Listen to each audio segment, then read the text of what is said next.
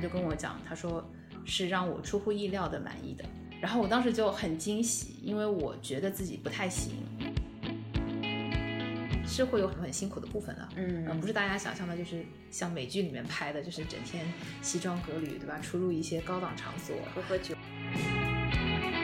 然后那次还是北京的初雪，我记得。哦然后，然后大堂里就只有我一个人在那边 弄电脑，然后在发邮件之类，大概是凌晨两三点吧。有画面了，对对对，然后就当时就觉得哇，就是被自己都被自己感动。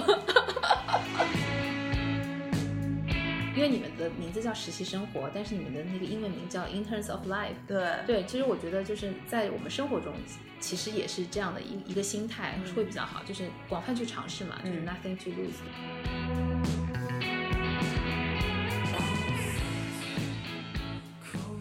Hello Hello，大家好，欢迎来到新一期的实习生活，我是实习生活听友群里的泡腾 VC 安利大使丁丁。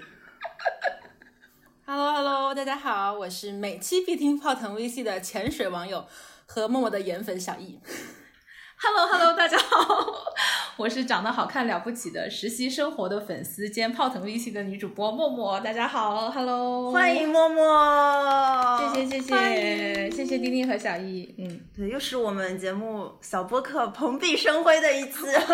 我的天，没有，明明你们是我们的前辈，好不好？对，向你们要多学习，已，经达成了互相串台的成就，不知道我们哪一次会先放？呃，应该是我们的这期会先放，因为我们下周一就会上了。那我明天回去就 剪剪出出来。对，然后今天我们这一期呢，是我和默默现在是面对面，就是一起在录，然后小易是在珠海跟我们视频连线，然后我们也是第一次尝试这样，就是又有线下又有线上结合起来一起来录，已经录出了视频感了。对，对嗯嗯对然后呃，我们节目的惯例就是来的嘉宾一般先嗯聊一聊自己的 实习和工作经历。哦，聊聊自己的实习工作。好的，这我就可以直接开始了吗？请问，哦，好，那我就开始了。对，就其实我呃我的工作经历和实习经历还蛮丰富的，相对于一般的同学来讲，因为我是一个呃之前对于自己的职业规划没有太多的想法的一个一个呃西瓜皮选手。对，然后所以我我其实尝试了很多不同行业的实习和工作之后，然后最后稳定到现在这个工作，然后做了大概五年的时间。对，然后我自己自己之前大学本科的时候，本来念的是 double E，啊、然后 double E 也是呃一个很 random 的一个结果，因为本来其实我最想读的是法律，然后第二志愿是生科，然后后面一路填下来，因为我加的是理科嘛，对，所以我一路填下来的其实都是呃跟理工科相关的一些专业，然后因为高考考的没有那么好，对，所以就到了我的第四志愿，然后然后就念了 double E，那呃跟大家解释一下，double E 是就是 electronic engineering，就是电子工程，所以属于工科。对，属于理工科。然后我那个专业展开来叫做电子信息科学与技术。对，然后就是一般我给别人介绍我是念电工的，人家就会说电工，然后说对，就是修灯泡啊、修水管、修录音机什么那个专业。对对，然后但是后来其实我从事的工作，包括实习，没有太多跟自己的本专业相关的。嗯、只有本科的时候，其实一开始的一两份实习，可能是跟比如说呃做工程师啊，或者是做通信啊行业会比较相关，可能是跟本专业关联度比较高的。但其实从呃大三、大四开始就做了一些不同的尝试。嗯，然后我的最后一份实习其实是在一个慈善基金会，然后做 PR。对，因为我其实自己有一个，就是从小吧就挺想做 NGO 的。但因为呃势单力薄，然后所以之前我本来的职业规划是，比如说我可以加入一个比较好的一个平台，比如说一些这个跨国企业或者是一些比较大的公司，然后自己工作个十几二十年，一方面有了自己的财富积累，然后另外一方面也有了比较好的 connection 之后，然后可以去做一些就是对社会更有意义的事情。然后当时就是一个机缘巧合的机会，然后有了一份在慈善基金会实习的机会，我想说哇，我终于可以提前站在巨人的肩膀上开始做慈善了吗？就很激动，我就去了。然后其实他们当时也是其实给了我全职工作的 offer 的，所以当时算是一个全职的工作的 offer 的一个呃提前的一个尝试吧，嗯。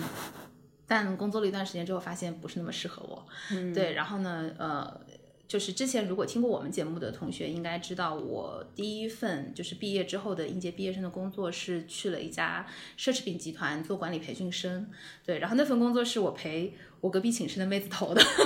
哦，好熟悉的故事。对对，嗯，隔壁妹子进了吗？没有没有没有，哦，更熟悉了。对对，隔壁妹子后来去做了工程师。哦，对对，然后就是因为当时其实我理工女嘛，然后我本科毕业之前我是其实也不太会化妆，然后每天穿这个校名衫在学校里面晃来晃去的那种。对，然后我其实我根本不知道 LVMH 是什么东西。对，然后当时他就跟我讲，他说，哎，他说我们要不要一起投这个？因为当时我都想好去慈善基金会了，所以我都没有去海投的那个经历。然后大家都在投的时候，我已经想好，对我就要献身慈善事业了。对，然后当时正好他在旁边，他就说，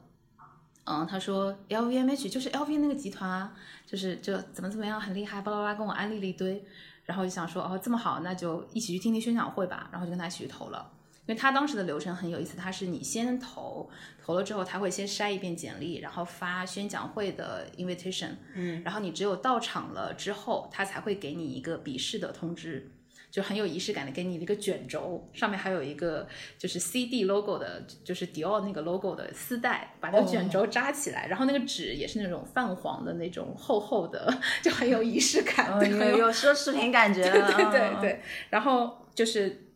当时本来因为对这些品牌都没有认知，但是听了宣讲会之后，因为他当时请了呃，就是所有比较好的品牌的 brand manager，然后就给大家讲说我们这个品牌大概是什么样的 story，然后我们在中国会想要做成一个什么样的一个程度，然后就有被安利到，因为每一个上台讲的，特别是姐姐都非常的美啊，其实都不是姐姐，应该按年龄算的话，可能算是阿姨。然后就觉得哇，其实我挺想在她那个年纪成为她那样的人的，就是优雅美丽，对不对？然后又事业有成，嗯。对，就在我幼小的心里播下了一颗种子。对，就是，但当时其实没有想太多，我还是想要就是去做 NGO 的，嗯，所以但反正他发了笔试和面试的 offer，我就去了，嗯，然后去了之后很有意思的是，第一次的这个呃群面是 debate，对，然后就是就是其实这个还蛮符合呃这个行业的气质的，就是就是嗯场面其实是挺。挺挺焦灼的，然后因为本身这个行业就是女生比较多嘛，然后其实当时跟我一起去面试的女生都是很美的，比如说我们学校的新闻学院，或者是比如说念广告系的，然后或者是一些外文学院的，因为其实文科的女孩子会对这方面的产业比较有感觉，对，然后我是完全一个门外汉的，对，但是辩论我擅长啊，对，所以就是其实。而且那一场因为没有什么心理包袱，因为我已经想好了，我我是来试一试，我也不是要拿 offer 的，我是想好了要去另外那家公司工作的嘛，对，所以就表现的非常嚣张，对，就每次站起来就说，哎，非常感谢对方辩友一再证明我方观点，就是大概是类似这样。对，而且其实我拿我们拿到的辩题的那个持方不太好，因为它只有一个辩题，就是呃，奢侈品行业在中国发展的趋势是向好还是向坏。然后我们那一方应该拿的趋势是向坏，我心想说，那我们都已经来面这个公司了，我们还要去变一个向坏的一个方向，对不对？就还蛮有趣的，就是，而且当时其实，在开始辩论之前，还给我们做了心理测试，就是什么画一个房子、一个人、一个树，还有什么画一棵树上有苹果什么之类那种很传统的，嗯嗯嗯。然后我有一次很意外的，其实，在我们公司就当然这是入职之后蛮长时间了，在我们公司的。一个 HR 共享的文件夹里面，不小心的就被我翻到了当时的结果。然后其实我跟我们品牌另外的一个 MT，我们两个人的结果都是不推荐录用。对，然后所以我觉得很神奇，因为最后我们还是录取了。对，它其实里面有很多，就是当时我们每个人的就是解析，就是说基于你的这个心理测试的结果啊，为什么嗯这个人是不推荐录用的。啊，然后我还记得当时就是我的那个 comments 很有意思，他说就是我是一个就是背负了，就是或者是自己给自己呃加了很多来自家庭的压力或者是一些期望的，就是我希望自己在爸爸妈妈的心目中成为一个什么样的小孩，大概是这个意思吧。对，然后就是说可能是属于这方面压力会比较大的，所以不推荐录用。然后另外一个女生反正也是种种原因，然后也是不推荐录用。但 anyway 就是可能在后面的面试中表现的还不错，嗯，对，然后就去了。这是我的这个第一份正式的职业经历，嗯，然后实习经历我自己印象比较深刻的还有另外一段，就除了刚刚那个慈善基金会的一段以外，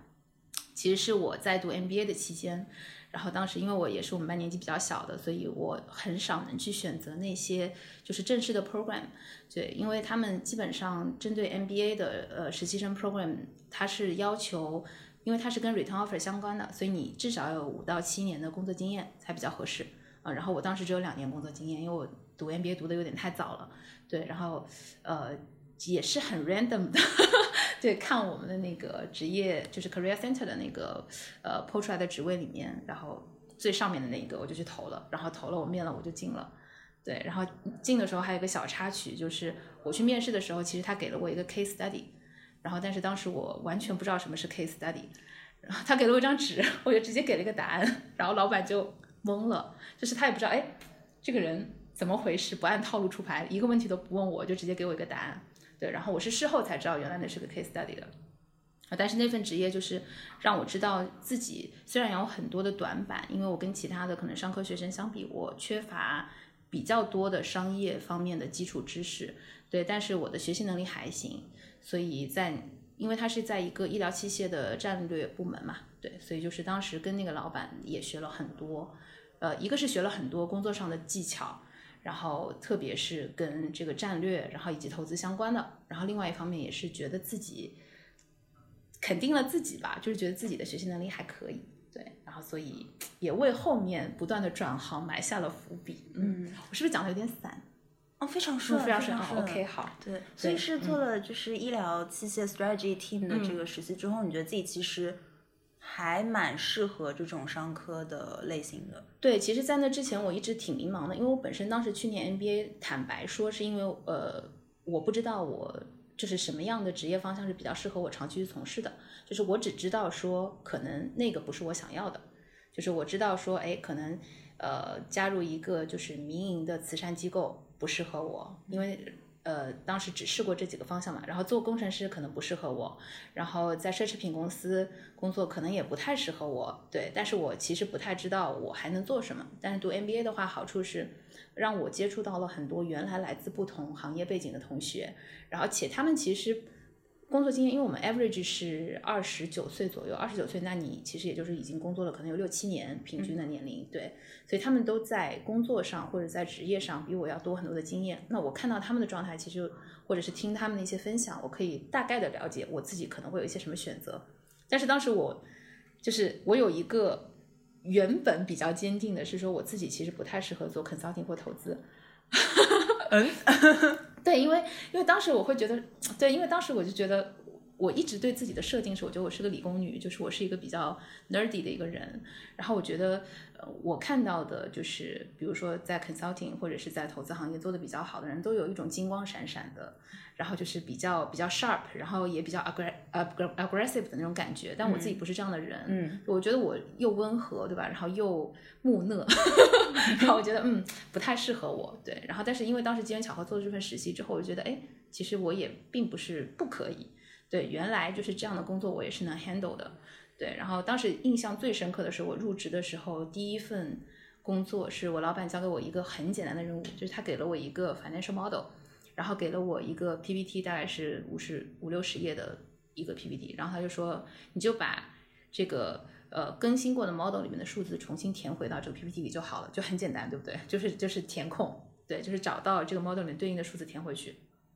然后我就去做了，然后做的过程中我就觉得他那 model 里的。因为我看了一下它里面的公式，我就觉得好像有不太合理的地方。然后其实我就是顺嘴的就跟他提，就我说，哎，我我说这里好像这个公式的逻辑好像不是那么对，我就跟他解释一下，我觉得这个公式有什么问题。他说，那你就再把它做一遍嘛。然后我就，嗯，我就当时就，嗯，那好吧，试一试。对，然后我就重新做了一遍。然后做完了之后，这是我第一周唯一的工作。然后到礼拜五。去找他，然后他就跟我讲，他说我来跟你 review 一下你这一周的那个工作表现。他就跟我讲，他说是让我出乎意料的满意的，对。然后我当时就很惊喜，因为我觉得自己不太行，对。然后但是他给了我一个还蛮正面的评价，而且他当时跟我讲，他说你面试的时候跟我说你自己觉得自己财务功底比较弱，然后觉得这方面不是你的特长，然后。他说：“但是经过这一周的表现，他说我觉得其实不是这样。他说我觉得你其实学习能力很强，然后给了我很多正面的肯定。然后在那个之后，其实他也教给我越来越多，就是相对来说可能比如说会更高难度系数的一些工作。而且他真的很好，因为他会比如说有的时候他让我画一个 slide，他会拿一张 A4 纸出来，然后用手绘的方式。我也，我之前 leader 也是这样的。对，然后我就觉得，哇，他真的就超 nice，然后长得又很帅，对 对，然后就哇，真的是那段经历对我来说是是一个帮助我去找到自己边界，或者是帮助我去突破自己的舒适区的一个一个很好的一个一一个助力吧。对对对，所以在那之前，其实我完全没有想到自己会看这方面的工作机会，因为你想，我是一个连 case study 都没有去准备过的人。对，因为我周围的同学，他们但凡是想要去找一些偏投资类或者是偏 consulting 的工作的同学，天天晚上都会小组聚在一起，然后互相在那边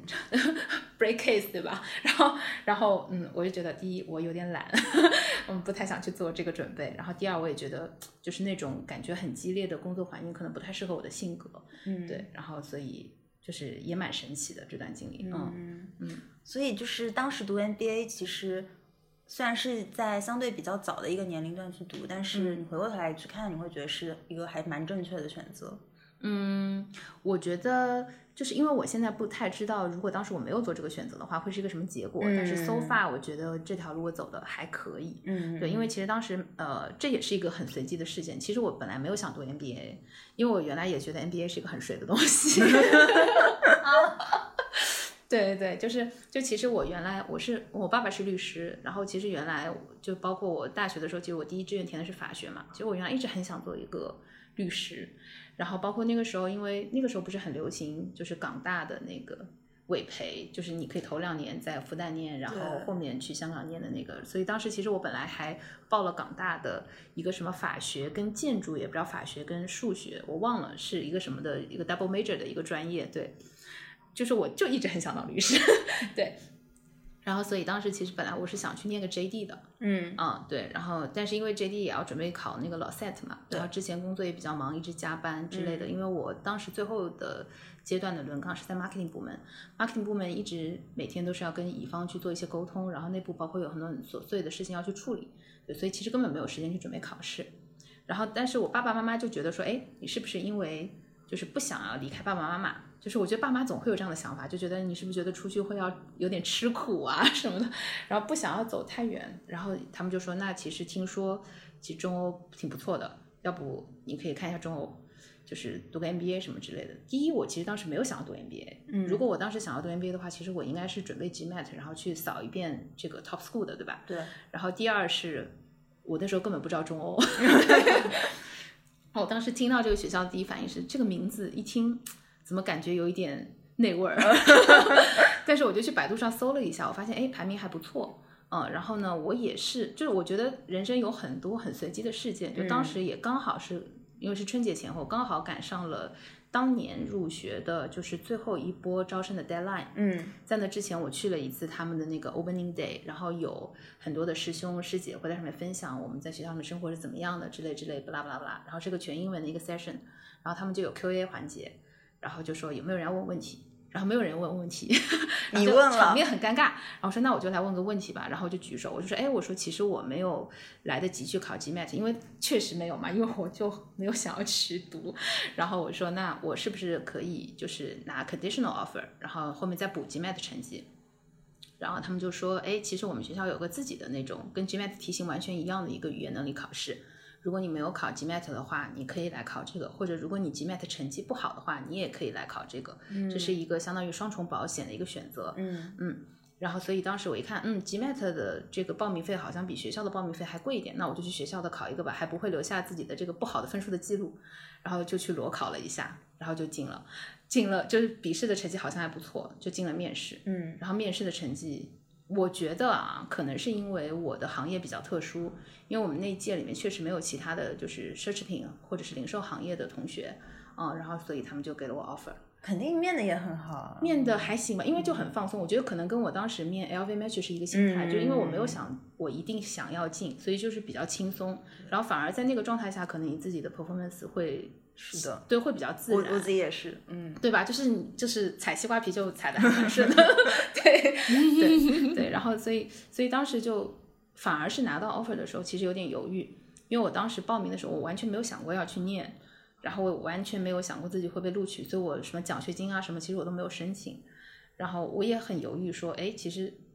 这么容易就进了吗？那我其他的学校都没有去尝试一下，我 GMAT 都没考，我是不是可以去上一些其他的学校？我是不是可以有一些别的选择？或者我是不是还应该去试一下 JD 的这个方向？然后我爸爸就跟我讲，他说，因为我觉得我们这一辈的父母啊，就是会觉得小朋友反正多念点书，特别是女孩子，就是没有什么坏处。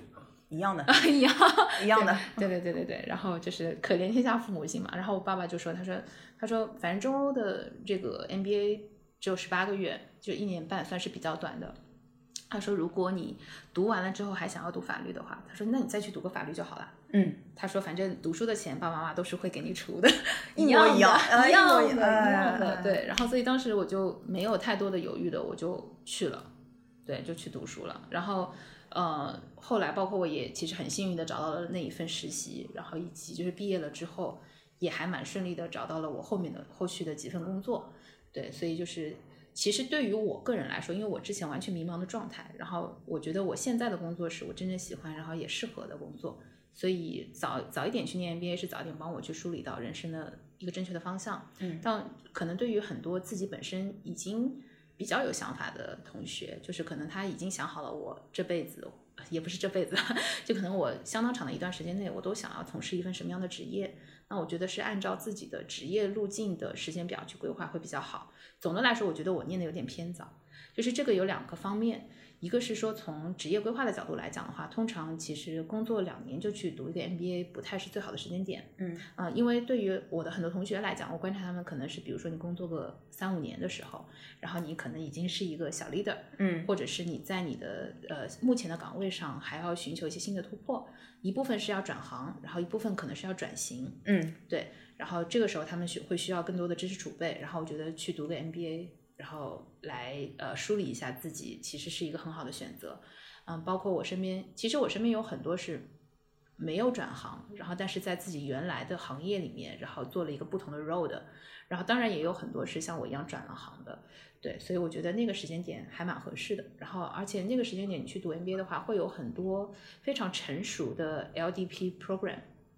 就是 leadership development program，对，就是针专门针对 MBA 的毕业生的，其实会很合适。像我的话，就是当时 LTP 我都不能报，对，所以也是很偶然的，就是嗯，找到了现在的这份工作，对，所以我觉得呃。可能过早的去念不一定是个好的选择啊，这是这是职业方面的。然后另外一个方面是因为你的人生状态也不一样。对我当时去读，其实我很多的同学，因为他们大概也都是三十岁上下嘛，嗯，就基本上要么是比如说刚刚结婚，嗯，然后或者是已经生了小朋友，对，然后所以他们的共同话题其实会比较多。然后其实我对于他们来说就是小朋友，就他们其实平时日常没有什么可以跟我交流的，所以其实少了很多跟大家去交流的点。对，然后或者是当时他们面临的一些问题，在我我在那个当下其实没有什么感知的，但是其实回过头来看看，如果大家是，比如说我只比他们小一点点，我觉得可能可以给我更多的帮助。对，所以我觉得这个也挺有意思的。嗯嗯嗯。那默默就是主动 Q 了一个我本来想问的问题，就是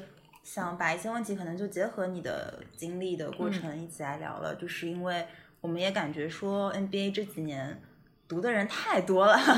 就是稍微感觉有点贬值。嗯，那么就是在这个时候，因为我们可能有很多大学生在本科的时候，嗯，就已经在做规划，说哦，我要多少年之后就是要去读一个 MBA。嗯，那或者也有一些碰到的职场上的可能，比如说我们实习的时候认识的同事，那他也是刚入职几年，然后也会说后面想去读个 MBA。嗯，特别是我之前做 consulting 实习的 consulting 的。行业里面感觉读 MBA 的尤其多，嗯，对，就感觉就想问问看默默自己的想法，就说现在去读 MBA，嗯，怎么样去考虑到底是不是真的适合自己，是不是一个嗯好的选择，嗯，以及说如果真的想要去读的话，因为默默是在国内读的，对对，然后也说到是国外有一些比较 top 的 MBA school，嗯，那国内跟国外怎么去比较？嗯，就你现在来看会有怎么样的看法？嗯嗯，明白。两个问题，一个是说，呃，是不是要选择读，或者在什么时间点选择读？然后另外一个是说，国内的一些学校和国外的学校的一个对比嘛？对，嗯，明白。然后第一个问题的话，其实刚我可能回答了一半。嗯嗯嗯，就是我觉得，呃，首先我觉得对于我或者是跟我比较类似的，本身是可能纯理工科背景的同学来讲的话，呃，如果是希望自己在职业上能够有更广阔的一个视野，然后或者是能够有可能对商业的。不同角度的理解的话，我觉得去读个 MBA 还是挺好的。就哪怕就是我觉得大家在考虑去读一些。不管是课程也好，还是呃一些这个学位也好的时候，不用放太多的功利心在里面。嗯，确实，对对，因为我觉得，特别是对于现在的小朋友，因为我们那会儿的话，可能对于很多同学来说，他的特别是比如说你在国企或者在事业单位的话，可能学历和学位对于你的升职。然后对于你的晋升，对于你的整个的职业路径都是有特别重要的意义和价值的，对。然后但是现在其实社会越来越开放嘛，然后而且大家从事的行业和岗位都更多元了。我觉得，就像我当时其实考虑去读这个书，也是因为我觉得对我来说都是新的知识。我们那时候开玩笑，我们有很多可能原来已经是商科，就比如说经管类专业的本科和研究生的同学。他再来读 MBA 的时候，他说这些课我都已经学了第三遍了，但对我来说真的是就是完全新的，就是第一遍。对，就特别是我觉得对我影响很大的是，我觉得我学了经济学之后，我整个人生观都有改变。真的，真的，就是我觉得就是会换一些不同的角度，然后来看待这个世界和看待一些事情。对，所以我觉得，呃，对于我自己来说，至少是从知识的储备上。然后以及就是整个人生观和看待世界的方式都有一个很很很很呃很重要的一个价值，对。然后但是如果是我们把它一定要和自己的职业规划和职业选择就是呃必然的联系起来来看的话，我觉得可能就是每个人都会面临的情况不太一样，就不一定是一个到底是加分减分还是怎么样的一个结果。对对，因为对于很多，比如说他职业正好是在上升期的时候，他是否一定要在这个时间点选择去读书呢？还是说他读个兼职的？还是说，因为有很多，特别是比较优秀的同学，如果他要去国外读书，可能他的这个职业路径就断了，对吧？他在是否会再选择回来，或者是他是否就留在国外？对，这都是每个人要去从个体的角度去考量的。嗯嗯，我有一个特别亲的学姐，然后我记得之前她跟我说。他本身也是毕业之后就直接进了投行 IBD，然后我记得他之前跟我说，现在去读一个 MBA 要一百多万，我这一百多万为什么不用来买一套首付？感觉被现实压垮了，嗯嗯，就感觉挺多要考虑的因素。嗯，但我觉得确实就是我很认同，就是刚刚默默说的这个。然后其其实我自己也没有到要不要考虑读 MBA 的那个阶段，但是我觉得可能类似的。我们这个年龄段也会有的一些想法，说，哦，我进了一个大公司，是不是一定会怎么样？那可能类比说，有一些人会觉得，哦，我读了一个 MBA，会不会我之后的职业道路就顺了？就是我觉得还是不要，就不能百分之一百说我依赖于这一个东西。是的，我觉得，我觉得还是要从就是你自我提升的角度去考虑，需不需要读这个书？对，就是不能把它当做是，就是就它有可能是一块敲门砖，但它一定不。不会是一个救命稻草，对，就不能是说你就是走投无度、走投无路的时候，觉得哎，我是不是读这个书，我马上人生就可以打开一个新的篇章？其实不是这个逻辑，对对，因为哪怕是就是很好的学校的 MBA 毕业生，也会有比如说找到的工作可能不是那么如意，或者是像我们有很多可能，比如说他本身工作经验还不错的，嗯，也有可能他毕业的那会儿，因为他本身的起点比较高，那反而是可能不一定能找到比他之前有很大提升的。这个工作，对，很有可能就是比如说平跳，或者是就是可能我如果要选择转行的话，我还很有可能要屈就一下，就也会有这样的情况。对，那对我来说，反正都是我当时我记得，就是我的实习工资就已经比我之前全职的时候要高很多了。对，然后羡慕。所以，所以当时对我来说就是。就是都是加分，因为我念的毕竟早嘛，对。但是我刚刚也有讲，其实早念也有早念的不好的地方，对对。所以我觉得大家去考虑是否要念书的时候，也要考虑自身实际的情况和你对念这个书的，就是预期是什么。这个就和刚刚的第二个问题比较相关了，就是关于我们到底是选择在国内读还是在国外读。我觉得有一个最简单的判断的标准，就是如果你想要在哪里就是继续你的职业生涯的话。嗯，然后你可能选选择在哪里读会比较合适，对，因为大家都知道 MBA 其实，呃，很多人开玩笑说它其实就是去 social 的，然后或者是去玩的，去结识新的朋友的。嗯，我觉得呃，确实就是它会有这个部分啊，因为大家去读这个书的时候，可能都希望除了课本或者课堂 professor 给你灌输的知识以外，然后你可以得到更多的社会经验。对，然后这个不一定是说 social，而是说我刚刚其实有提到，比如说我会向我的同学，然后或者是像一些比如说师兄，然后对吧，师姐，然后去看看他们的职业经历，然后以及他们对于我的这个职业规划的一些建议。对我觉得这个都是非常的有价值的部分。那嗯，其实这个就会跟你未来毕业之后选择就业，或者是选择不管是创业也好，还是加加入什么样的公司也好，会非常相关。嗯，我身边基本上选择，比如说去北美读书的很多同学，他是因为以以后可能就希望想要在美国去生活，啊，然后他可能就觉得在那边的话会是他呃在国外去呃开始他的一段新生活一个比较好的一个起点，嗯，对，然后反而是比如说像我们中欧，其实我们是呃也是英文教学的，所以我们有很多的这个国外的学生，对留学生，然后所以他们选择来中国。读这个 MBA，恰恰是因为他们看好了就是国内的机会，他们觉得中国是一个可能可以想到的，就是最富有机会的一个，就是全球角度来看的话，一个一个一个发展中的一个市场。对，所以他们当时很多人选择来中国读 MBA，也是出于这个考虑。确实，他们毕业了之后都很积极的在找在大陆工作的机会啊，然后也有很多人留下了。我有个同学最经典的是是一个西班牙同学，因为大家应该知道欧洲。其实近几年的经济比较一般，对，然后当时他们这个呃过来读书的时候，那边也是有很多国家，比如说希腊什么有在破产，对。对对对，所以他们其实在本地其实找不到太多的这个发展的机会，嗯，更多的是维持一个生活的现状，嗯，对，然后那个男生他呃娶了我们一个中国同学。啊，对，然后所以他就在中国安家了，这是第一，然后第二呢，他当时是其实选择了一个，就是你可能很难想象，他他去了海尔。哇哦，对，就是就是他他选择了一个非常非常 local 的一个企业，然后他就包括去海尔的话，他其实要去青岛工作的，对，然后呢，他在海尔工作几年之后，他现在在小米，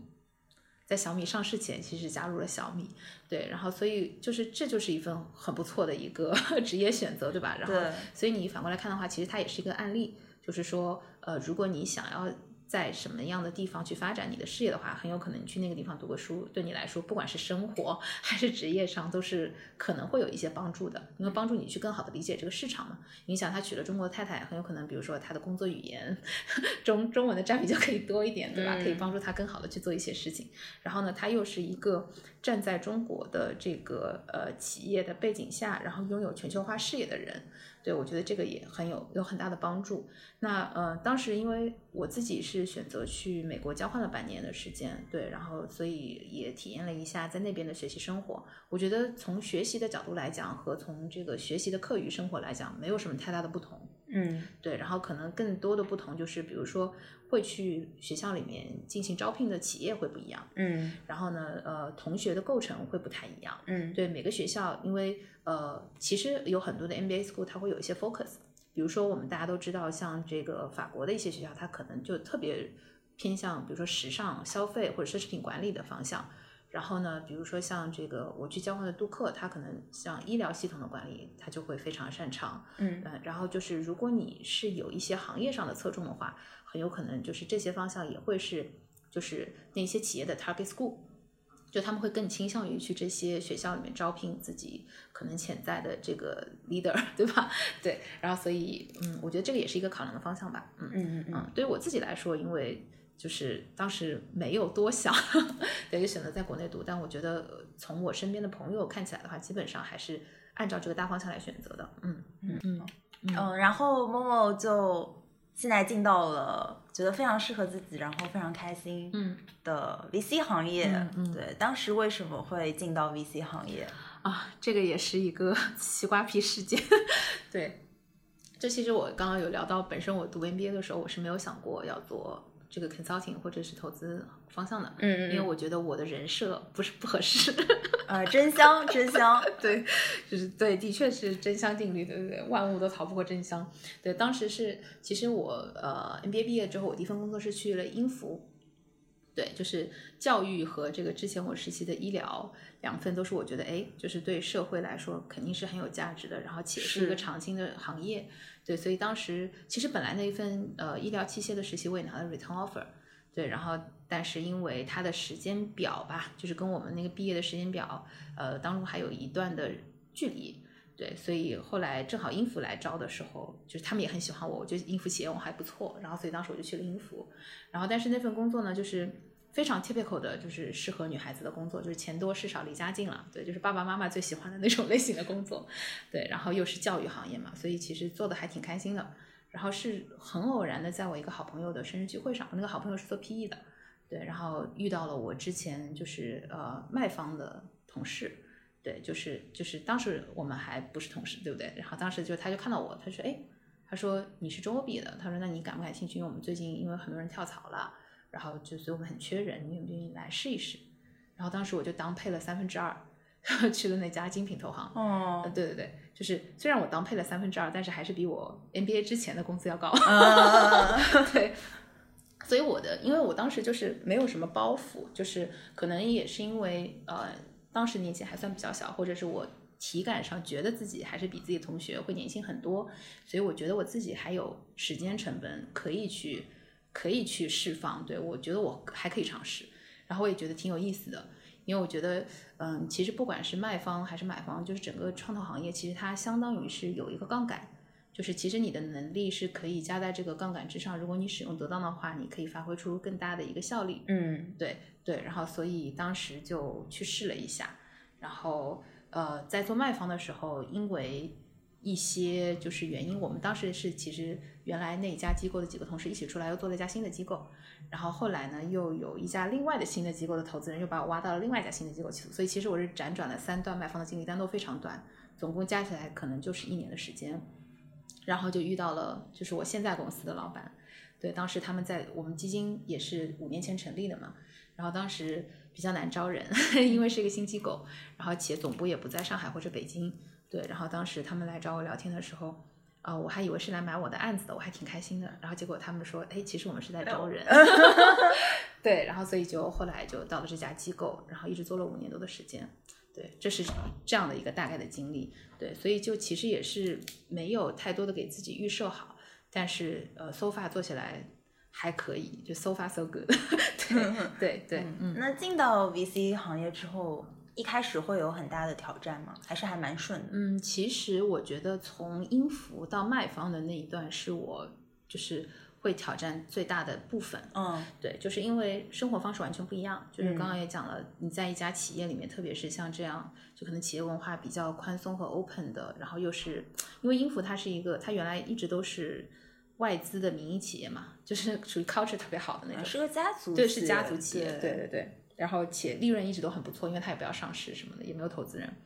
然后所以呃，就是钱多事少离家近，然后工作压力也不大，然后福利也很不错，然后同事也都很好玩，然后每周五都还有那种周五下午有各种主题的这种 happy hour 的那种，完美 了。对，每天早上如果你上班去的早，公司还都有免费的馄饨吃，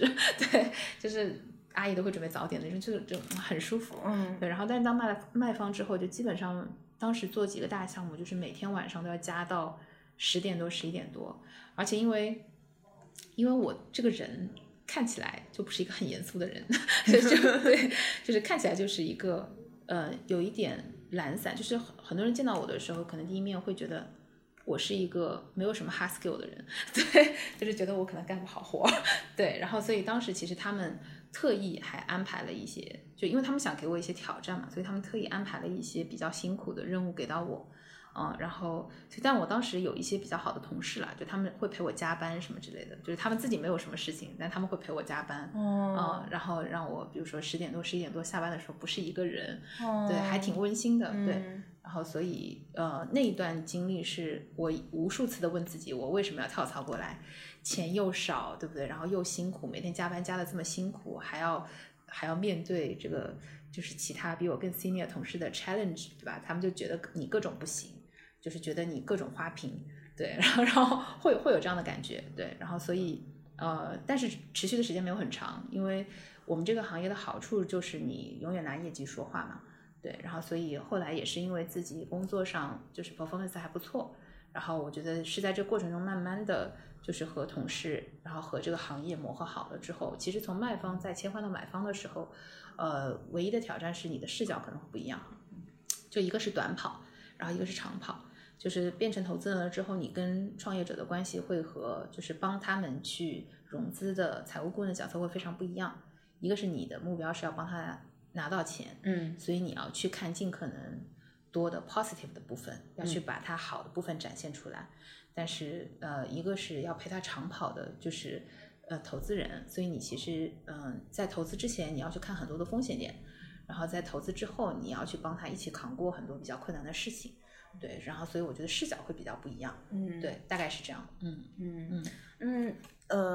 呃，我就插播一个问题啊，嗯、因为我们挺多本科或者说研究生毕业的同学嗯对 VC 行业都特别有热情，而且嗯我自己的感觉是这两年尤其，嗯但是我其实自己有点困惑，因为我觉得我印象里 VC 比较好的其实是一四一到一六年，那大概那段时间就并不是去年和今年，嗯。对，但是可能这两年的毕业生，我自己感觉啊会想进 VC 特别多，但是我又有接触一些同学，比如 Mark，、他就想得很清楚，就是毕业之后不要进 VC，嗯。那所以就想问 Momo，因为 Momo 是。呃，等于是有职业经历，几年之后再进到 VC、那对于应届生来说，VC 现在会，你自己觉得会不会是一个好的选择？嗯，呃，我可以讲一下，就是应届生跟非应届生的一个比较主要的区别。对，因为我我自己是有体感的，就是我们在聊很多的事情的时候，像我们比如说你在实业或者是在一个企业里面，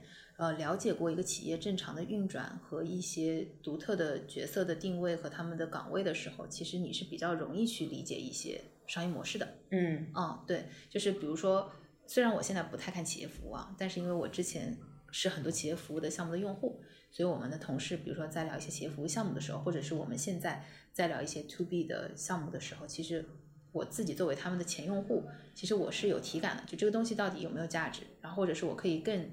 更有效的去抓取它给企业提供的核核心价值是什么。对，然后这个对于很多可能刚毕业就开始从从事呃 VC 行业的同学来说，可能会是一个需要继续在工作中去学习的部分。对，因为我觉得我比较幸运的是，之前因为做 MT，所以我其实在不同的部门轮过岗，我大概知道每个部门会做些什么样的事情，然后会面临什么样的问题，然后他们相互之间是一个什么样的关系，然后一个企业的运转有哪一些核心的要素。嗯，对，然后但是这一些可能如果完全没有在企业内工作经验的同学来讲，它是很抽象的。呃除非是比如说有一些可能家里面做生意，然后从小有些耳濡目染的，对，可能会好一点。嗯对，然后但是对于一个完全的纯应届生来说，其实是会有一定的挑战的。嗯，我还蛮建议，就即使大家想要毕业之后，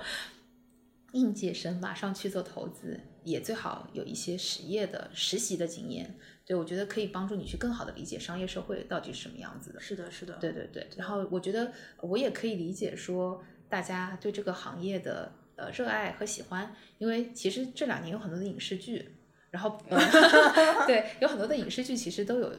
或多或少提到这个行业，因为这个行业是一个从业人数不太多的一个行业，或者是嗯从业人数基数虽然还好，但是呃就是头部的比较少的，头部比较集中的一个行业。嗯对，然后呃，也远远比大家想象的会来的没有那么 fancy。嗯，嗯 对对，就是影视剧里面，我觉得可能只讲了这个行业比较神奇的呃和好玩的一些部分。对，但是我们其实日常生活还是会有很多很琐碎的事情的。嗯，所以嗯很好玩，但是也可能没有想象中的那么纯粹的好玩。对 对，默默有看过哪部影视？啊，我看了，就是我印象，就是我最想吐槽的是那个，就是因为那部剧里面，它可能就是只讲了好玩的部分，嗯，然后只讲了一些感性的部分，然后他没有把那些理性的部分展现出来，嗯，然后而且太太神话投资人这样的角色了，包括就是对创业者的刻画，其实也是很片面的，就只刻画了他这个就是热情的、热血的一面，但是其实没有刻画他就是基本功的部分。然后，所以我觉得，嗯，我希望大家看到这些呃影视剧的时候，就是被点燃的是说我对于一些未知的世界，然后未知的事情的好奇心和热情，然后但是不是一头热。嗯，对对，就是我嗯希望大家还是，呃，不管是创业也好吧，对，还是选择去做投资人也好，就是还是更多一点自己理性的判断和梳理。嗯嗯嗯嗯，对，嗯，影视，哦大概是这样，对不对？嗯，影视剧的话，想 Q 一下，我们之前有一期，嗯，也是上首页的，就是我们第一次上首页聊的《二十不惑》，哦，江小果，对对对对对对，他是在一个 VC 机构实习。我觉得这个拍的会比我们刚刚聊的那部会来到真实一些，真实对对对，就它其实里面我记得有几个点嘛，一个点是说，就是其实你是靠成绩说话，嗯就是你能够比如说很快的晋升，然后呃，其实你是付出了很多努力的，嗯。对，然后且这个行业就是呃没有，就他他特其实刻画了很多那个场景，比如说去赌那个创始人对什么之类，对对对对。对对对，然后所以就是其实是会有很多很辛苦的部分的，嗯呃不是大家想象的，就是像美剧里面拍的，就是整天西装革履，对吧？出入一些高档场所，喝喝酒，对对对，嗯然后什么特别呃像华尔街这样就更可可怕了，对吧？他觉得他什么直接就是什么 strippers，对吧？然后办公室里面来跳跳舞之类，其实就是除了大家看到的好玩的部分，还是有很多很辛苦的部分的啊。嗯就比如呃，就我们真的会有的时候看一些。比如说跟农业相关的项目啊，你就真的是天不亮，然后到村里面去，这种经历其实我们都是有的。然后我自己之前最早就是刚刚转行做小朋友的时候，然后因为卖方嘛，为了给客户省钱，然后大冬天，然后呃住比较便宜的快捷酒店，就哎，其实现在想，我我真的还 心肠蛮好的，就是 真的是为了给客户省钱，然后去北京出差就住在那个三元桥的宜碧斯。啊、就是说实话，我自己都不住宜碧斯，就是自己出去玩都不住宜碧斯，但我给客户省钱。然后呢，三元桥的宜碧斯，它那个楼上房间里的 WiFi 信号不好，我要发邮件，我只能跑到大厅里去发。哦对，然后我就大冬天，然后那次还是北京的初雪，我记得。哦然后，然后大堂里面就只有我一个人在那边 弄电脑，然后在发邮件之类，大概是凌晨两三点吧。有画面了，对对对，然后就当时就觉得哇，就是被自己都被自己感动。对，就是就是会有一些辛苦的部分啊，然后早上也经常，比如说你为了节省时间或者为了安排的紧凑点，你都要赶最早的飞机，就是七点十分的那一班，那我可能四点多就要起床，然后五点前就要出门，然后赶到机场。然后晚上也是，就是可能，比如说你要赶最晚的飞机，嗯。对，就是经常会有这样的经历啊，就是可很有可能，嗯、就是这是呃很多人可能不愿意去选择这样工作的原因，对，就是他还是有呃比一般的工作要辛苦的部分的，对，因为我也做过正常的朝九晚五的工作，然后也做现在这样零呃也没有零零七了，对，也做现在这样就是时间比较需要特别高灵活度的工作，对，所以我会有一个比较，嗯嗯刚刚默默说了，就是针对应届生来说，呃，到底建不建议直接进入 VC 这个行业嘛？然后默默是已经就是在 VC 这个行业做了五年多，然后其实也想问一下，就是我理解，就是 VC 更像一个，与其说它是一个单独的行业吧，我觉得它更像是一种视角，就是它可能不是用第一人称，而是用第三人称去看待某个行业。但是，呃，像默默之前不是做过奢侈品啊、消费啊这个行业嘛，然后那时候做的是实业，然后现在相当于是。呃，做非实业，但是在大的行业方向上其实没有太大的呃变化，所以还挺想问，就是说，那我觉得就是这种实业跟非实业，嗯，在就是职业道路上和个人发展上有什么主要的区别吗？然后像你看过，嗯。这么多你的朋友们，嗯、大家会在这两个中间反复横跳吗？还是说，其实大家终归会找到一条更适、更适合和更属于自己的路？哦，我觉得这个问题超级好。对，因为其实呃，我们行业里面有很多的小伙伴，他之所以会选择要做，不管是卖方还是买方，其实很多人都是想好了自己要创业的。就他们其实会更愿意站在这个视角去看，就是用一个尽可能高效和密集的方式去看各种不同的行业，然后来锁定一个自己愿意去以后为之付出更长的职业生命的方向的。对，就是这个是一个蛮常见的现象。哦，对对对，因为就小易讲的特别对，它其实是一个不同的视角，嗯然后而且你在第三方，其实你是把呃很多的方向摆在同一个平台上去做比较，对，然后是一件挺有意思的事情，对，因为呃你其实最大的机会成本就是你的时间，因为你不做这个行业，你其实就会去做另外一个行业，对吧？然后所以我觉得这是一个蛮有意思的点。嗯，然后但是如果是呃来选择就是实业和非实业，或者我们就说投资创投和这个呃就是加入一个企业也好，或者是自己创业也好，这两者之间的最大的区别是，就比如说我自己，我觉得我就是不太适合创业做 CEO 的人，对，因为我知道我自己是一个很犹豫的人，就是天秤座，我就思前想后，希望 balance 很多东西。但其实我觉得，嗯，很多的创业者他其实可能在某些方向上，他需要有自己的坚持、热情和偏执的，然后也需要很果断，他需要去做很多不完全百分百正确的决定，因为有很多时候他资源有限的情况下，他只能去就是可能要牺牲掉一些东西，然后去保住另外一些东西的时候，其实是一个很艰难的决定。我觉得这个就很不适合我，对。然后但是呢，就是有很多喜欢自己从零开始，就是手把手的。把一个东西做出来的这样的人，他是非常适合去做实业的。对，就是当你看到你的很多的工作业绩和你的成就的时候，特别是当你做出一个东西来的时候，其实那种成就感跟我们投中一个企业的成就感可能是不太一样的。对，就是或者是说我们我们很多的成就感可能是隔一层的，就是我们是。被投企业来成就我们，其实，嗯，对。但是真正去做企业的人，他是自己去成就了那个 business，对。所以这种感受是会挺不一样的啊。然后可能需要的呃呃特质也会有些不一样。比如说做实业的人，他会更需要在某一件事情上有自己就是极度的热情和坚坚持和坚韧。对，就是特别是当他碰到困难的时候，因为他是不能 hold back 的，对吧？就是他你一定只能坚持下去。把这个事情咬牙做完，但投资人他永远是可以在不同的行业中、不同的项目中，然后来做选择的那一个人，对，所以就可能还不太一样。嗯嗯嗯。所以呃，我可能回到就是 VC 这个行业或视角，那我觉得其实这个行业需要的人的最突出的特质是什么？因为我觉得肯定不是行研或者建模，嗯嗯嗯，是沟通吗？还是眼光 sense？哦，呃，我我讲一个很有趣的故事吧。对对对，就是呃，我我之前在那个交换的时候，我去杜克那边那个交换，因为当时其实我也没有想好我自己要就是做投资，对吧？其实当时我想好的是我要去医疗器械公司，对，做那个 strategy 了。然后，但是当时有有一门课排课排的比较多，然后我们几乎所有人都选了叫 negotiation。对，然后我自己一直不觉得我自己是一个很会谈判的一个人。然后呢？但是就很奇妙的，而且英语又不是我的母语，对。但很奇妙的就是在那节课的，就是前三节课上，因为我们每节课都是会有随机的，呃，现场给的一个 topic，然后呢，随机的去配对找你的就是谈判的对手。然后很奇妙的就是前三节课我都是我们班的第一名，就而且我们的那个就是题目其实很好玩的，就是你其实是只有最后。你们两个聊完了之后，就是你们两个拿到的信息是不一样的。只有你们两个聊完了之后，我们把所有人的这个谈判的结果给到老师了之后，老师 review 了，我们才知道双方的这个底牌是什么。然后你到底谈的是不是一个对你来说好的 deal？我也有过这个课，对对对。然后呢，前三节课我都是我们班第一名，对，然后。以至于就是从第四节课开始，每次抽的时候，就是我的对手方每次老师说谁抽到默默的时候，然后对方就直接会爆粗口，就是我不要抽到他。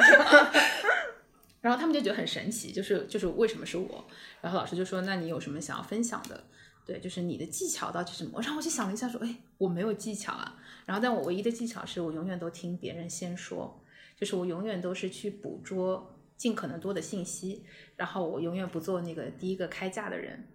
对对，嗯对，然后我觉得对于投资人来说，其实刚刚那个丁丁有提到沟通技巧嘛，嗯，我觉得有一个很好玩，就是你是不是真的每次跟别人聊天的时候能获取比其他人跟他聊天更多的信息？就是我我经常，比如说我跟其他小伙伴去聊过同一个项目，或者是我们后面去复盘我们聊这个项目或者是这个人的时候，我经常都会有一些奇怪的 信息 补充进来，对，然后我觉得我也不知道为什么，就是但是。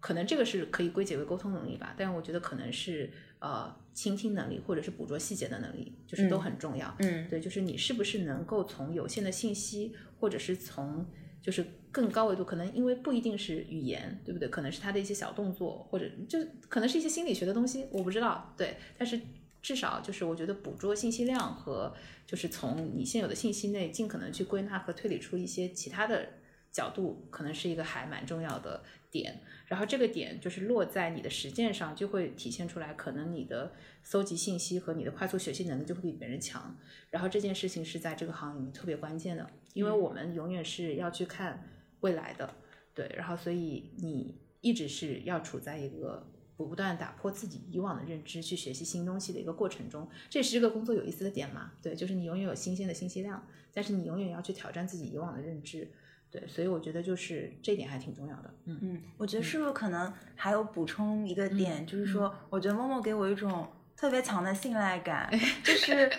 对，就就很很愿意跟你聊天，然后跟你讲自己的想法。嗯，所以就也是可以帮助你获取到更多的细节。嗯，就是我觉得可能。可能是同理心，嗯，就是可能我在呃跟别人交流的时候，我也挺愿意听别人跟我分享自己的故事的，就是嗯，有可能比如说大家从影视剧里也好，或者是呃有一些，就是包括我自己之前为什么会对呃 consulting 或者是投资行业会有一些 perception，其实也是因为我可能得到的信息会觉得，哎，这个行业装逼侠比较多，嗯，对，就是我会觉得说他们有的时候会有一些太居高临下的视角也好，或者是给人。观感上感觉比较有压迫感，然后或者是不那么不那么友好友善的一一个观感，对。但其实，嗯，如果我们反过来想的话，因为我们看到的都是我们看得到的一些信息，对。其实我自己也是真正进入这个行业之后，我就发现其实可爱的人超级多，嗯，对。但是因为他们太友好了，然后所以就是在外界来说的话，可能就不太容易捕捉到这一些不那么。不那么 stand out 的信息，嗯，对对，然后所以反而捕捉到的可能是一些已经有 bias 的一些一些东西，对，然后所以我觉得其实这个放在各个行业都是一样的，嗯，我觉得任何的行业从外面来看都有它有趣的点，嗯。啊，然后包括就是之前比如说不管是在奢侈品公司也好，还是其他的公司也好，对，就大家都会有觉得它值得喜欢的地方，然后你都很有可能会因为这些 fancy 的地方选择那个行业。对，但是每个行业也都有它很辛苦的点，对对，就嗯，所以就是我觉得这个就跟你呃，其实谈恋爱很像的，就是你在喜欢它的好的地方的时候，你也要能去接受它不好的地方，嗯，这个是对你的职业选择特别重要的。就是换句话说，其实可以吸引你或者你喜欢的东西可以有很多，但是有很多不好的东西也是你完全不能接受的。对对，所以我觉得不管是实习还是工作，其实。特别是实习吧，我觉得挺重要的，就是帮你去排除这一些可能不太适合你的部分，对对，然后最后帮助你去更好的锁定那个有可能你可以坚持更长时间的一件事情。嗯嗯嗯嗯。那我 call back 一下，因为默默本科是工科出身，对，你觉得就是理工科的这个经历对你现在做 VC 行业其实是有影响的吗？呃，会有帮助吧。嗯，就是。数学，对，还有就是我觉得逻辑吧，嗯嗯，对我觉得理工科的话，可能大家的感觉就是我们的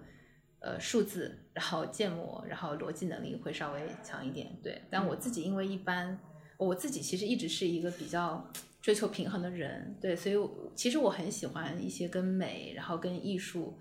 然后跟文化相关的东西，所以当时其实我是辅修了一个二专对外汉语。它其实是包含了教育，然后心理，然后包括一些文学的东西，对，所以我不太像是一个看起来就像理工科的一个人，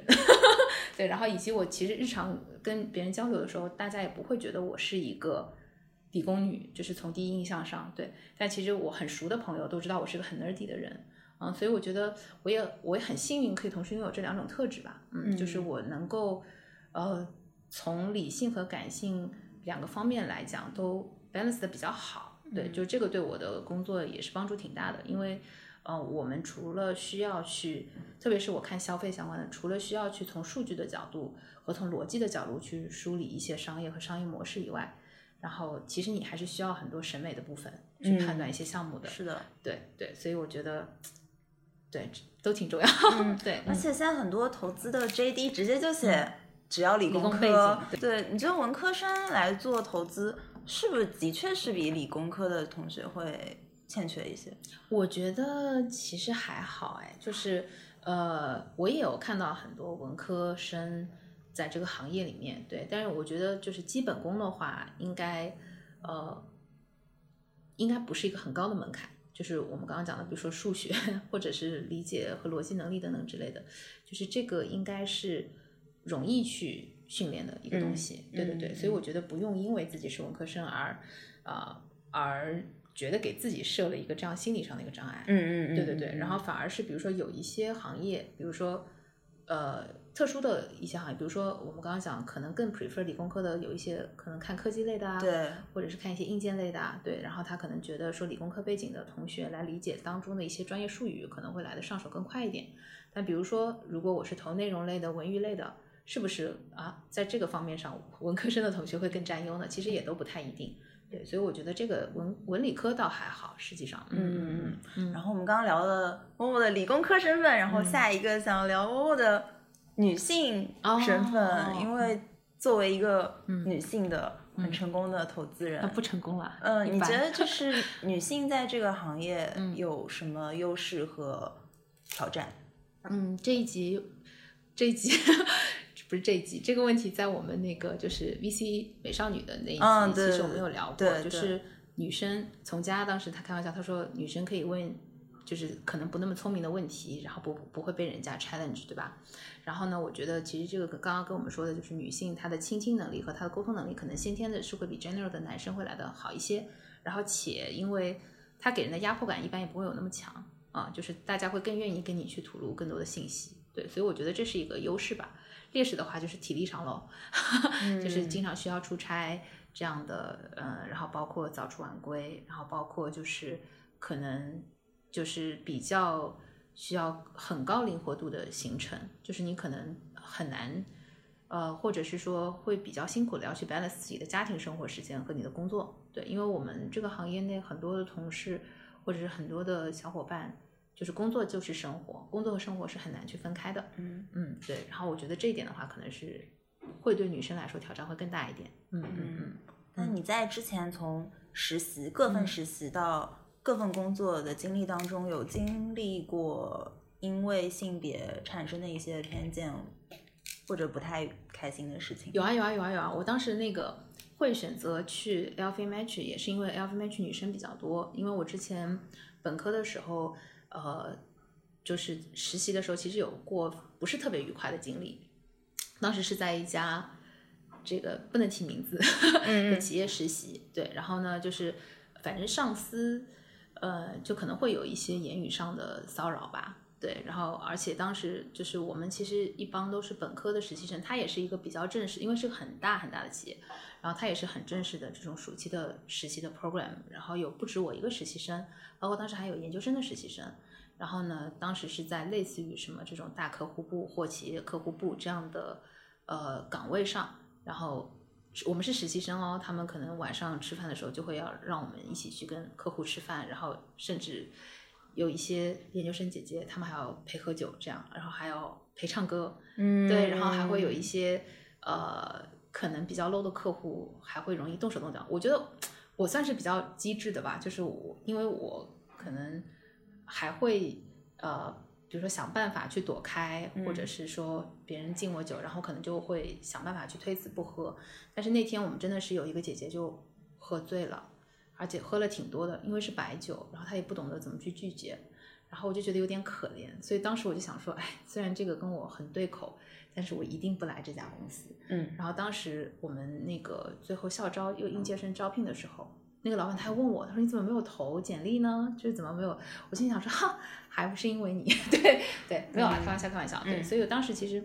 我。这方面还是比较有一点抵触情绪的，嗯，所以我才会当时我觉得 LVMH 挺好的，因为都是女生，然后老板也都是女生，对，然后所以我觉得女生还是在外面要多保护好自己吧。然后最近也看到，其实嗯，像前两年，比如说 Me Too 运动，然后最近的有一些社会事件啊什么的，就是我觉得女生会越来越多的对于这方面有自己的 awareness，我觉得挺好的，啊，然后我觉得。呃，因为以往大家可能会觉得这个社会上，特别是就业方面，对女生会有一些不公平，嗯啊，然后呃，但是我觉得因为工工作内容的关系，的确是有一些工作内容先天的更适合男生来做，或者是先天的更适合女生来做，呃，就是包括有一些行业我们会看到，比如说我们之前在 LVMH 就会发现女生会特别多。对，因为它可能很多的是跟美啊，然后跟艺术啊，然后跟消费啊相关的，可能女生本身的确是体感会更强。对，然后比如说我们刚刚讲的投资行业，可能要体力很好，对不对？所以可能男生会更多。然后包括就是 IT 互联网行业，可能码农也是男生会比较多，对，这个都是一些很自然的结果，对。但是呃，我觉得大家在考虑这个职业选择的时候，一方面是会可以考虑这个，然后另外一方面的话，也不必要给自己设太多的限制。是。对对对对对，嗯嗯嗯，呃，最后一个跟默默个人比较相关的问题，可能是想问问默默最大的职业愿景是什么？是投出一个特别嗯。世俗意义嗯。上成功的公司吗？还是就其实我没有想的那么远，嗯对，因为我觉得如果要 define 一个公司的成功，或者是我们就是认就是广泛意义上认定的成功，可能对一个企业来讲，或者对一个投资人来讲，都是很长很长的一段路，就可能是十年甚至几十年的一件事情。对，嗯但是我自己做这份工作呢，呃，我们老板之前开玩笑，他说如果投资做的不好，就是做慈善。其实你就是捐钱，对对对对。然后，但其实我觉得，从某种意义上来说，投资投得好也是做做慈善，嗯因为其实你是在做一件对整个社会或者是对更多的人来说有价值和有意义的事情。是的，对，然后我自己来说的话呢，我觉得呃，怎么去定义呃一个企业是不是成功，或者怎么定义这个公司我投的好不好，就是我觉得它有没有给大家的生活带来一些向好方向的价值，有没有带来一些改善？对，就是我们之前一直提美好生活嘛，对不对？嗯嗯就是你不管这个公司做的多大吧，但它其实做的是一件就是有正向价值的事情，我觉得这就让我觉得很开心。然后这个事情不管是在短的时间维度还是长的时间维度，其实我们都可以很容易的去判断。对，然后所以嗯，大概是这样吧。嗯，嗯，就谢谢对默默，对，就对自己要求比较低。嗯，谢谢默默，对谢谢谢谢。然后我们接下来可能想嗯。把默默当成面试官或者 leader 的角度，然后再嗯、问几个问题，比如说，因为默默在嗯、各行各业，然后肯定都带过一些实习生，嗯。你觉得说就是不同行业的实习生，呃，能力的特点、工作的态度。就各方面，你你其实心里会有一个大概的画像，或者说你觉得他们有什么比较明显的不同吗？嗯，其实我觉得从大家的特点上来说，因为其实我们现在能够见到的，包括我之前的公司里面，我们能够见到的实习生，大家的教育背景和这个成长背景其实都蛮优秀的。很卷，对啊？对对对，就很卷。对，就这个其实，嗯，应该说是一个好好的现象吗？就我我我不知道怎么去定义它，但反正我觉得就是现在的小朋友其实都非常棒。嗯包括我今天看到小易和丁丁，就是我觉得你们都是，嗯，就是我在你们这个年纪的时候，其实我是完全没有像你们这么多很成型的想法的。对，然后所以我觉得，嗯、而且现在的小朋友，就是我见到的，呃，基本上对自己已经在，呃。比较早的时间段能有一个相对清晰的规划。就比如说，他真的是在本科，比如说大三、大四的时候，他都已经很明确知道自己以后可能想，或者是不想，或者是更愿意去从事什么样类型的工作。然后在那个时间点，他也已经在为这个方向去做积累和准备了，包括他自己去找的一些实习，然后包括他自己去参加的一些活动得得到的一些信息。嗯，包括我们的听众，其实有很多也是这样的嘛，对，所以我觉得挺好的，嗯，然后呃。都很好，就 是就是，如果一定要区分行业背后的不同的话，其实还真的没有太看到，嗯就是我觉得都很棒，而且大家的能力都很综合，这个是我看到的最大的和我们那个时候的不同。对，因为我们那个时候其实更多的是一个被推动的一个状态，就比如说我们当时没有太多选择的是，你自己是什么专业的，基本上你就应该找这个专业对口的一些实习。嗯但现在的小朋友，就是我看到跨界的、跨专业的，然后去勇于做各种尝试的很多。包括之前我们有看到，比如说在投资这个行业时期的有学哲学的小朋友，对，就是很有趣，对吧？然后还有就是各种要学电影的，对，就是就是我们原来有个同事，他就是呃，他是主修是电影专业，然后辅修是一个什么专业我都忘了，辅修是文学还是什么之类的，但他最后也做了投资，对，所以我觉得嗯，就不用给自己设太多的限制吧，就勇于去尝试，因为。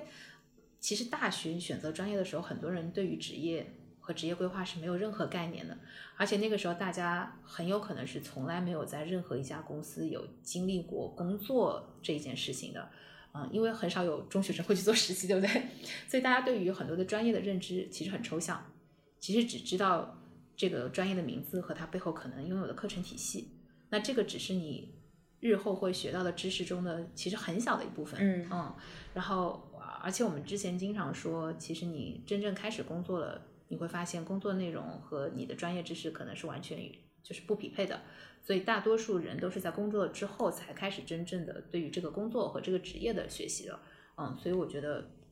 不用给自己设太多的限制。嗯啊，然后但是我觉得，嗯，能够让自己就是尽可能的多的去看更广泛的知识和更广泛的尝试更多不同的实习方向，可能是对大家来说更有意义的。嗯，对，就像我自己就是东踩一下西踩一下，但是回头来看，虽然跟这个行业没有直接的相关，但是每一份工作对我，呃，目前的工作都是有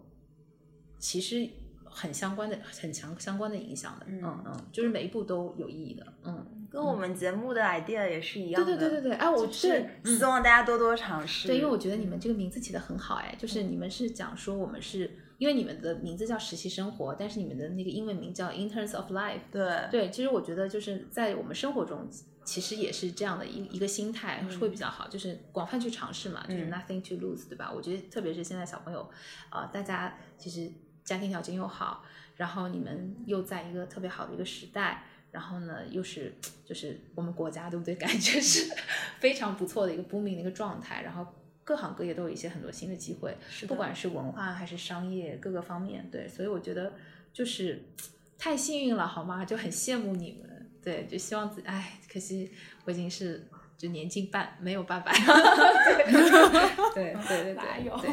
对，多多加油吧，多多加油，嗯嗯。因为我最近有一个综艺特别火嘛，叫《令人心动的 offer》第二季，然后我和丁丁其实也打算聊这个话题来着，然后我们就看到网上有很多的点评，嗯，以以及包括这个呃节目里面它有那个类似陪审团，就是观观察厅这样的一些呃专业人士的点评，我们就发现就是。就是做过 leader 的人，其实对小朋友从能力到性格上的观察都是特别一针见血的。就感觉我们像是那种楚门的世界，就是一个镜头被大家看着，然后我们对我们所有的，就不只是你工作结果上的东西，包括你所有的过程，包括你整个人展现出来的性格和特质，就是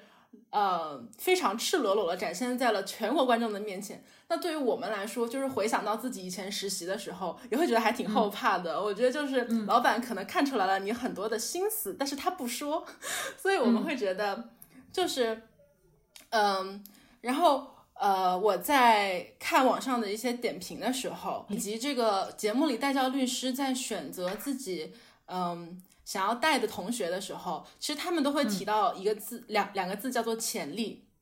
嗯，就是他们其实是希望选择那些有潜力的人，而不是现在看起来呃上名牌学校有好的背景，或者说呃这次。结果做得非常好的人，所以我就很想问一下，就是默默觉得你是如何去判断一个小朋友的潜力的，以及我们应该其实如何去打造或者说表现自己是一个有潜力的人？哇，这个问题，嗯，我想一下这个问题该怎么回答，因为我觉得其实，呃，嗯，其实刚刚讲的就是我们对于很多比我们更年轻的同学的判断。嗯，其实是来自于他们给我们的很多反应嘛，就是因为信息，就是因为信息是死的，就是他们比如说简历里也好，或者是他的各种经历也好，是信息的一部分。但是我觉得通常不管是面试还是日常工作中，大家都会更关注那个反应的部分。对，就是我觉得这个是最真实的，能够呃展现出你这个人的所谓的潜力也好，或者所谓的你的性格也好的一个部分。对，所以大家在给出 comments 的时候，通常是说这个人在自己的行为或者是在自己的这个 reaction 当中暴露了一些什么信息。对，所以我觉得，嗯，其实其实我们不会在见第一面，然后没有任何互动的情况下就很武断的对一个人下出判断。然后大家呃，可能在观察实习生也好，或者是观察这些同学也好，日常工作的情况下，因为他自己毕竟是过来人。就是有很多事情是我们自己可能年轻的时候也做过或者经历过，或者是我们也看到过的，所以在对你很多的反应可能会有一些预设。就比如说，哎，我觉得你很有可能会这样做哦，对不对？或者，哎，你很有可能会遇到这样的问题哦，然后你遇到这样的问题，你很有可能会怎么样去处理哦？所以其实是在这点上是有一点点信息不对称的啦，因为毕竟以前老话说什么，我吃过的盐都比什么什么的多，对不对？大概是这个意思。对，所以并不是所谓的上帝视角，而只是因为他经历了比你经历了更多的事情。对，然后呢，再讲回到那个潜力的部分，也就是说。呃，当他看到超出他预期的一些反应，或者是当你给到就是超出呃你这个年纪或者是你的经验也好，你的背景也好，呃之上的一些反馈的时候，其实就有可能会有一些加分。对我觉得这个才是所谓的潜力吧。就像那个再举一个综艺节目的例子，是之前那个小四的那个叫什么演员什么演员请就位。演员请就位，对不对？就其实那个里面也有聊到关于潜力不潜力的部分，就是可能同样两个演员表现都不是很好，为什么我 pick 了这个？是因为哎，我在发现经过我短暂的调教之后，他能够很快的有一个提升。其实这个是在他反，并不是他演的时候怎么样，而是说他在后面的反应当中给到了超乎预期的一个表现，所以让大家会有对他有一个改观。所以我觉得就大概理解一下是这么个意思吧。嗯，学习能力强，他还不完全是学习能力，因为有很多可能，比如说你性格上的一些东西，因为你的即时反馈你是来不及反应的，很多是你下意识的一些动作，嗯，对，然后所以这个是很容易暴露你的一些其他特质的，嗯，对对对对对，嗯，包括就是以前不是经常呃大家会看一些小故事，是说有一些大企业他会在面试的时候搞一些行为测试，对，其实这个也是暴露你就是除了简历以外部分的。很重要的东西，嗯，就是总的来说，就是我们要做个好人。对对对，我们要尽量做个好人。就你不知道你做的某一件小小的事情，可能会对你的人生带来什么样的影响。嗯，对，嗯，默默就前一阵也有在招实习生嘛，对对对，招到了吗？呃，还在看。哦，对对对。那你招的时候，你会特别希望实习生有什么样的？嗯，从实实用性的角度来讲，其实我们会。其实比较 prefer，比如说有一定的相关的从业经验的，嗯嗯嗯嗯。但是呢，就是我觉得，如果是你希望他未来成为是有 return offer 的，就是未来会成为你的同事或者是全职员工的话，的确会像小易说的，你可能会更关注他的潜力部分。嗯，就他可能通过一段的时间的学习，他可以更快的成长。那其实如果我们拉到更长的一个时间维度来讲的话，目前的这个起点差一点点，其实就不那么重要。因为我们更在意的是它未来的那个走向，就是未来它的终点和未来它的这个上升的曲线的斜率到底是什么样的一个表现。嗯嗯嗯嗯嗯。刚刚默默有提到，就是说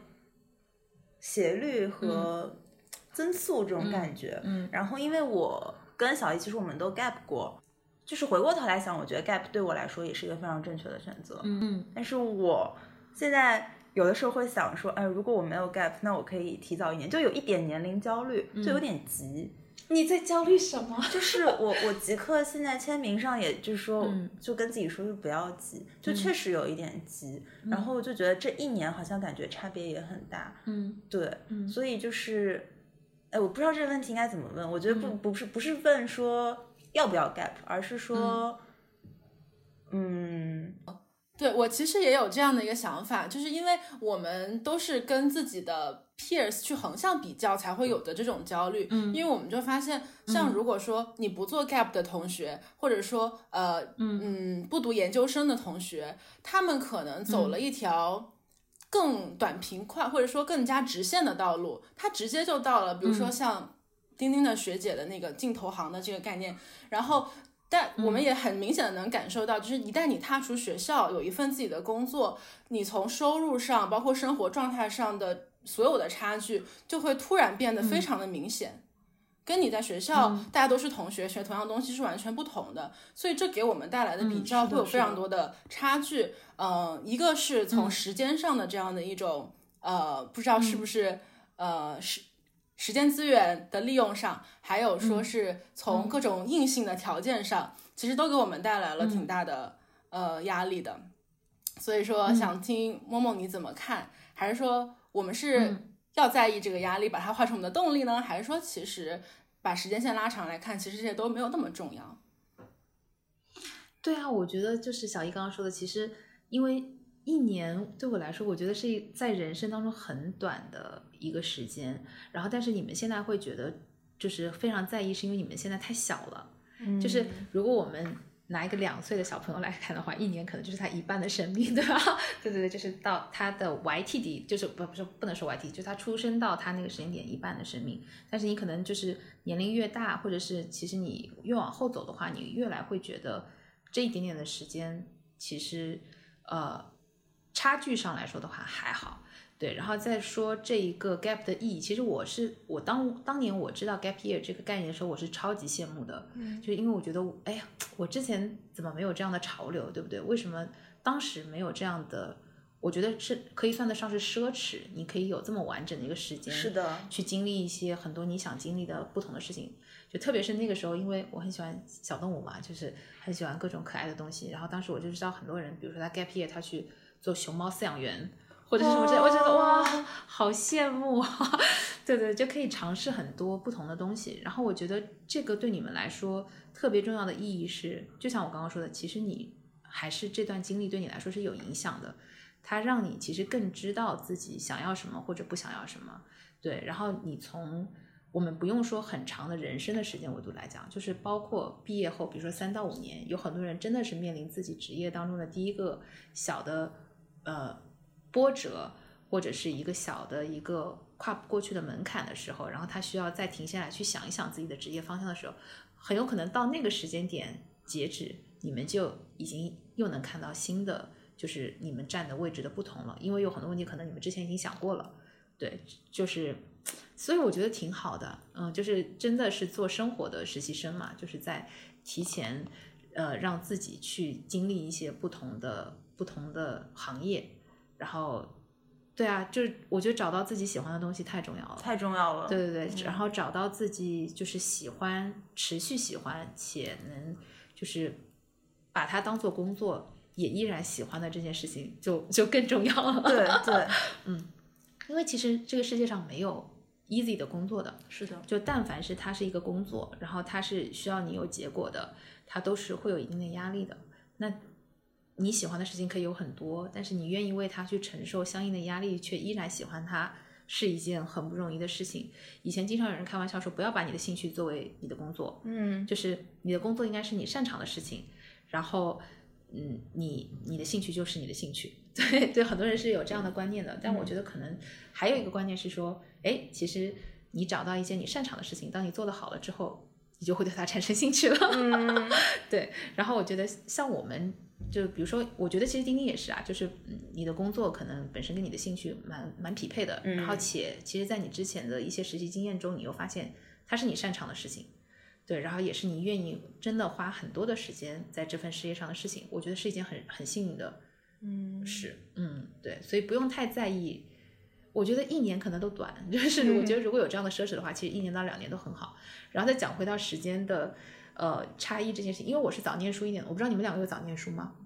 就是我我入小学的时候还没有满六岁，哦，呃，因为我是那个就是生日是在十月份的，啊，对，所以我是会比我的同龄人都小一点。然后以前我一直到初中吧，我妈妈就一直会跟我说，她说我觉得你就是不成熟。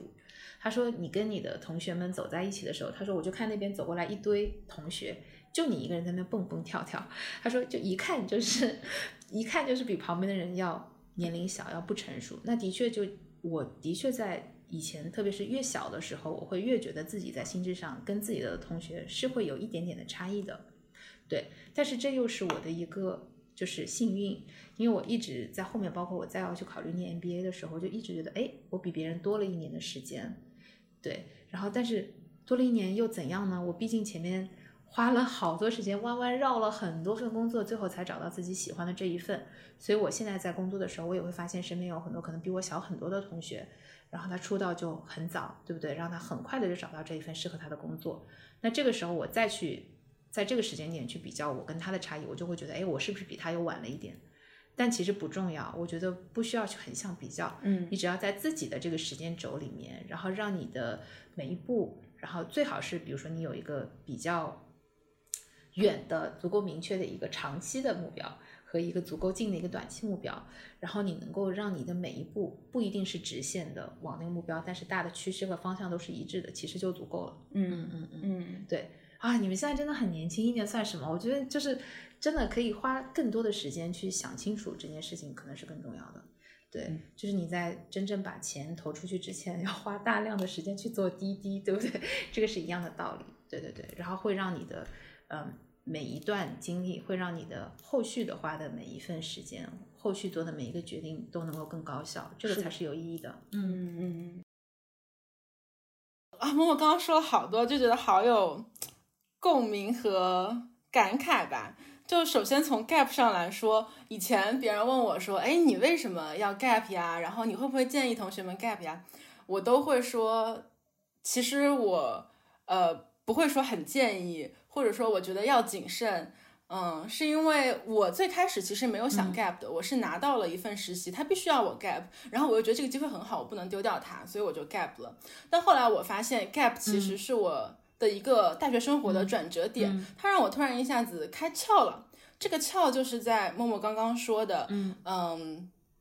比如说做 VC，你必须要知道这个实业是怎么样运转的嘛。然后呃，默默是在可能呃之前从理工科转到商科之后，在 MBA 学了经济学，然后就开了那个窍。我觉得每个人都有这样的一个窍，它有点像是从呃，它可能是一种转转专业、转行业的窍，也有可能是从学生转到呃职场的这个窍。而我觉得这个窍的开启，每个人的时间点都不一样。那对我来说，它就是 gap 的这个、这件事情。让我了解了什么是职场，然后什么是商业世界，然后让我重新去思考我到底想要一份怎样的职业和事业。所以我会觉得，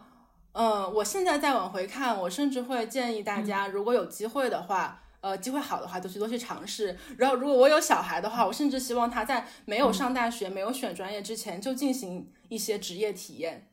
然后，我会觉得这是非常有意思的东西。嗯嗯嗯，哎，我们好几期嘉宾都是高中就做实习了，哇，对好羡慕。然后对我特别喜欢，嗯我基本上泡腾 VC 每期都听嘛。然后我最喜欢的一期就是那个 VC 美少女。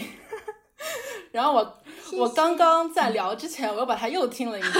然后我发现最后就是总结到了两句话，就一个是默默说兴趣是最好的老师，嗯，还有一个是那个 BAI 的投资人从家说。嗯，不要在意你的起点有多高。嗯，其实我刚听到这句话的时候，我是有点诶，为什么是多高而不是多低？因为我觉得好像十几年前，呃，我们都会因为那段、那段时间刚好是什么改革开放，然后很多人下海，所以那个时候我我感觉大家都是在说啊，不要在你的起点有多低，你就要去干苦活、吃苦，呃，等等等等，然后你就可以出头。大家是这个理念，然后我们很多父母也是这个理念。但是到现在新的一批年轻人，就是我们这一批人是不一样了，大家很在意自己、自己的起点有多高，就是说，呃，因为我们总是希望做那种职场火箭，希望自己嗯快速的能达到一个。